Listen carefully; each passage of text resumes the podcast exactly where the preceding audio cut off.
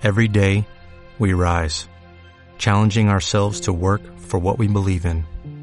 At U.S. Border Patrol, protecting our borders is more than a job, it's a calling. Agents answer the call, working together to keep our country and communities safe. If you're ready for a new mission, join U.S. Border Patrol and go beyond. Learn more at cbp.gov/careers. Estás escuchando un podcast miembro de la iniciativa Podgaming.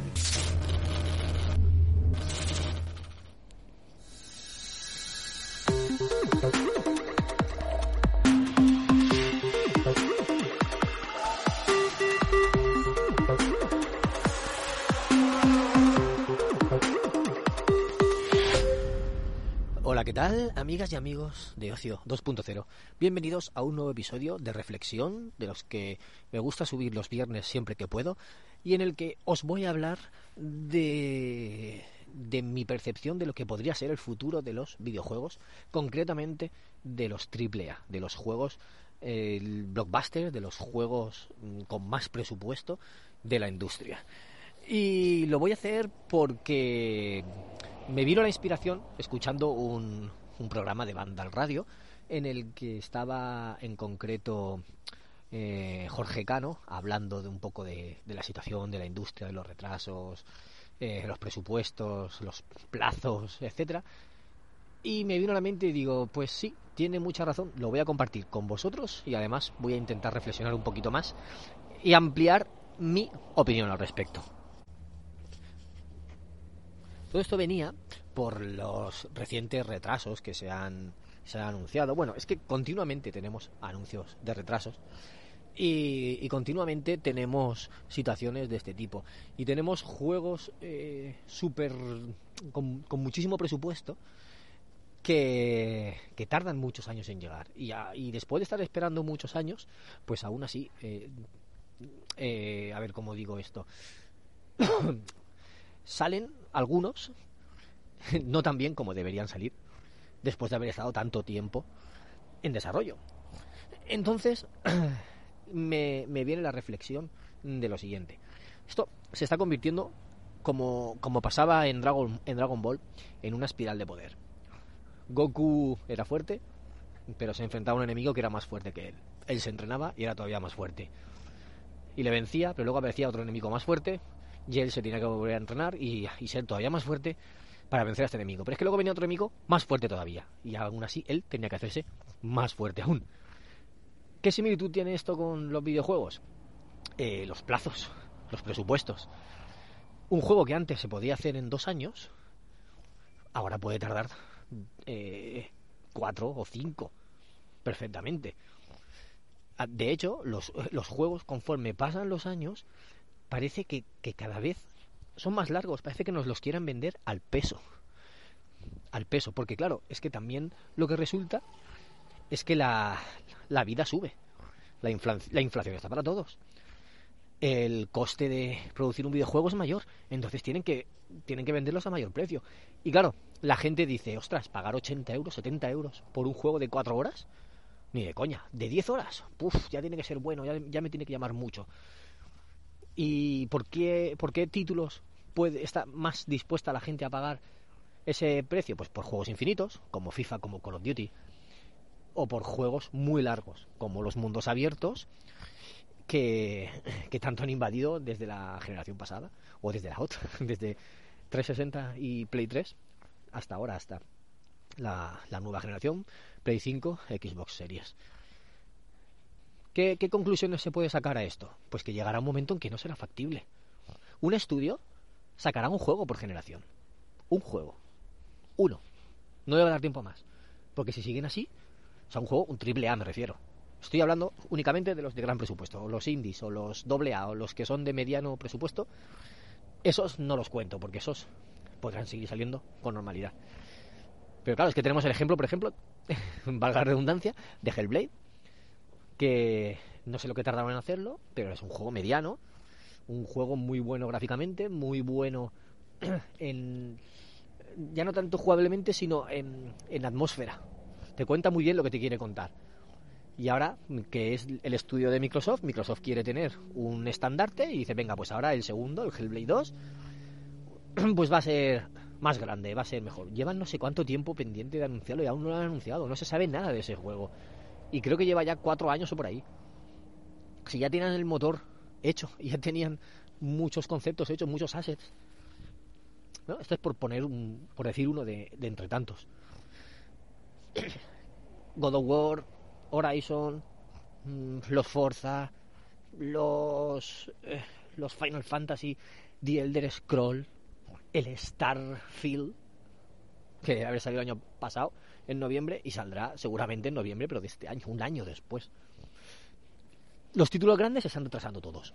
También influye, como bien decía Jorge, que el crunch cada vez está peor visto. El crunch es esa forma de, entre comillas, explotar a los trabajadores, de pedirle que hagan horas extra, aunque se las paguen, pero tienen que hacer horas extras casi siempre de cara al final del proyecto para llegar a plazos, para llegar a cumplir plazos. Y hacen muchísimas horas, muchas veces. Esto cada vez está peor visto. Entonces los estudios prefieren retrasar la fecha de lanzamiento para poder eh, para poder tener un poco de conciliación y que sus trabajadores vivan la vida normal y corriente, ¿no? ¿Qué pasa con esto? Es que solo se me ocurre una solución. Hacer juegos más cortos más cortos. Es que salen juegos cada dos por tres, o sea, cada día salen un montón de juegos. Iba a decir una cantidad, pero es que no tengo ni idea de una cantidad aproximada de cuántos pueden ser. ¿10 juegos al día a lo mejor? Imaginaos, por, por 30 días que tiene el mes, 300 juegos en un mes, entre indies tal, pero, pero AAA, juegos potentes, pues casi todos los meses, ¿no? Casi todos los meses tenemos un juego potente. ¿La gente puede gastarse 70, 60, 70, 80 euros todos los meses? Habrá gente que sí, pero otra gente que no podrá. No se lo podrá permitir. Además, como son tan largos, no te da tiempo a veces a jugarlo.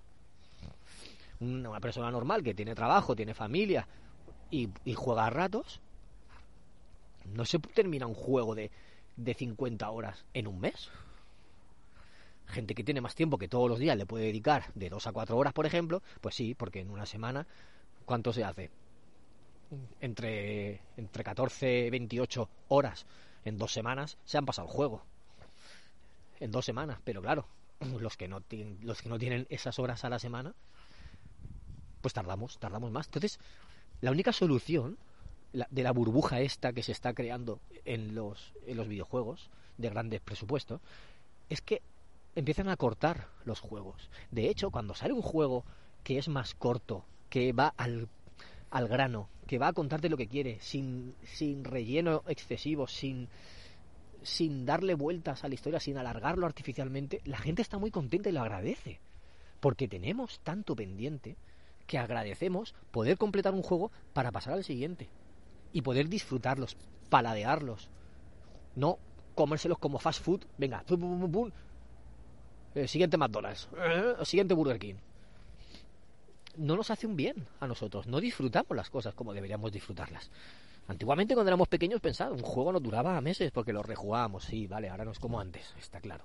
Pero ahora tenemos tanto porque entre los juegos que podemos comprar, los juegos que nos regalan, los juegos que hay ofertas, muchas ofertas muy baratas, las plataformas que te van regalando juegos todos los meses, tenemos demasiado pendiente tenemos demasiado pendiente y la industria lo sabe, pero, pero parece que no se dé cuenta de ello. No hacen nada por remediarlo. En vez de hacer juegos de 50 horas, hacerlos de 25, de 20, de 30 como mucho. Si el God of War de 2018 ya era más o menos larguito, unas 35 horas, a lo mejor 40. Este, el Ragnarok, lo han hecho más largo. ¿Cuánto puede durar eso? Y tardan tanto en hacerlo, por eso. Porque es que, si, claro, tardan tiempo en hacerlo, entonces tiene más coste de producción. Son más meses o más años pagándole el sueldo a los programadores. Y si meten a más programadores para llegar a, a plazo, a término, les cuesta más dinero el proyecto. Y los juegos, si los hacen más cortos, los van a seguir vendiendo al mismo precio. La gente los va a seguir comprando. Porque para eso se encargan de, de crearnos hype con las redes sociales, con las publicaciones, etcétera. Entonces, es que la solución es muy fácil, hacedlos más cortos. Más cortitos, todos. Contad lo que queráis contar. Pero los juegos que son infinitos, pues no, obviamente. Un Call of Duty que tiene, que tiene multijugador y vas a jugar todos los días o todas las semanas con tus amigos, pues ese es lo que es. Y ya está. O un FIFA, como he dicho, un juego de baloncesto. Pero es que no es tan difícil. Y la industria no se da cuenta. Pero es que no es tan difícil. ¿Qué le está pasando a Ubisoft? Ubisoft está al, borde de la quiebra casi. No saca juegos. Tiene tres o cuatro pendientes. El Skull Bones, el, el Beyond Good and Evil, el... ¿Cuál más? Los Assassin's Creed esos que ha anunciado. Tiene muchísimos juegos pendientes. Que sin fecha. Y años produciéndolos. El, el remake de del of Persia. Si no sacan los juegos, no venden, no reciben ingresos. Tienen que ir tirando de, de cartera, de lo que ya tiene la empresa. Pero es que es. Y luego imagínate que nos sale bien por lo mismo, porque es que no llegamos, no llegamos, lo sacamos como el Cyberpunk. No llegamos, no llegamos, lo sacamos como sea y, y aún así vendió bien el Cyberpunk, pero no habría sido más fácil alargarlo más tiempo. Es que el Cyberpunk lo decían al principio, al principio de anunciarlo. Saldrá cuando esté listo, saldrá cuando esté listo. Mentira. Salió cuando ya le apretaron los accionistas y le dijeron, ¿no lo sacas ya o, o a ver qué hacemos? Porque querían ya recibir su parte de los ingresos. Entonces, es tan fácil como acortarlos. Es el fin de los juegos largos. Es el fin de los juegos de 50 horas. A ver, un RPG o un JRPG de estos que duran muchas horas, que, que es ese tipo de juego, pues sí, esos juegos seguirán estando, seguirán existiendo, porque es así. Pero no harán tantos. Pero el estudio, mientras hace ese, a lo mejor puede ir haciendo otro más corto para ir generando caja. Pero es que Naughty Dog, que sacó el último, eh, sí, de Last of Us Part 2, y luego sacó el remake para, para hacer, hacer caja. Y aún así le costó esfuerzo, pero saca muy pocos juegos. Saca dos por generación, uno al principio de generación, otro al final de generación. Que sacó el... ¿Quiénes eran? Los de... Los del Samurai. El Ghost of Tsushima. Sucker Punch. Desde el Infamous Second Son hasta el Ghost of Tsushima, los años que se tiraron haciendo un juego. Y ahora no tienen para esta generación. La generación lleva ya dos años y no tienen juego pensado, creo. Es que así no da un estudio, así no le da. Y tendrían que vender millonadas para poder para poder generar ingresos. Es que no es tan difícil. Es que por eso digo, es el fin de los juegos largos. O de los juegos tan largos, o de los juegos alargados artificialmente. Tienen que, tienen que caer del burro, tienen que darse cuenta, tienen que decir, no, no, señores, vamos a, a primar la calidad por la cantidad. La calidad tiene que estar primero. Y después veremos. Haz un juego de calidad más corto, que lo hagas en dos años, tres como mucho, y lo pones a la venta. Y en una generación te sacas dos juegos. Y en la siguiente generación te sacas dos juegos. Pero cómodos. Pero bien, que la gente los disfrute. Pero no lo que están haciendo, porque a este ritmo es que no les va a dar un juego por generación, ya está. La gente se les retira. Es que se les retira por generación, ¿eh? No por año, por generación. Si son seis años o siete la generación, imaginaos. La gente se le irá retirando. Los programadores buenos que le hagan el juego bueno, al final se irán. Espero que se den cuenta espero que esto cambie en el futuro. Espero que, que- empiecen a, a reformular las cosas. Espero que la pandemia haya servido de algo para, para darse cuenta de, de algunas de esas cosas. Espero que, que hagan como antes, que todo tiene su público. Tú querías un juego de 100 horas, pues te cogías un JRPG o un RPG occidental y sabías que tenías para muchas horas. ¿Querías un juego infinito? Pues te coges ese tipo de juego, un shooter, un juego multijugador. ¿Que quieres historias? Pues te coges historias que te dure lo que dura una historia. Es que compiten con ellos mismos. El cine es mucho más fácil. Cine sacas una película, la gente se la ve en dos horas y ya al, al día siguiente se puede ver otra. Videojuegos tardas un mes. Y mientras estás con ese no puedes ver otro. O sea, sí puedes, pero tardarías más. Lo dicho, creo que esta generación va a cambiar las cosas.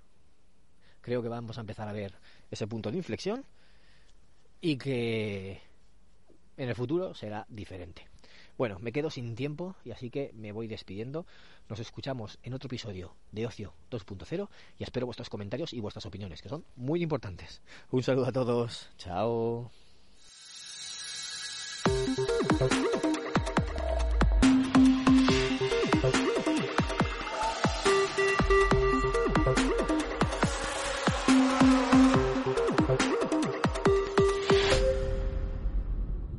En Sherwin Williams somos tu compa, tu pana, tu socio, pero sobre todo somos tu aliado, con más de 6.000 representantes para atenderte en tu idioma y beneficios para contratistas que encontrarás en aliadopro.com. En Sherwin Williams somos el aliado del PRO.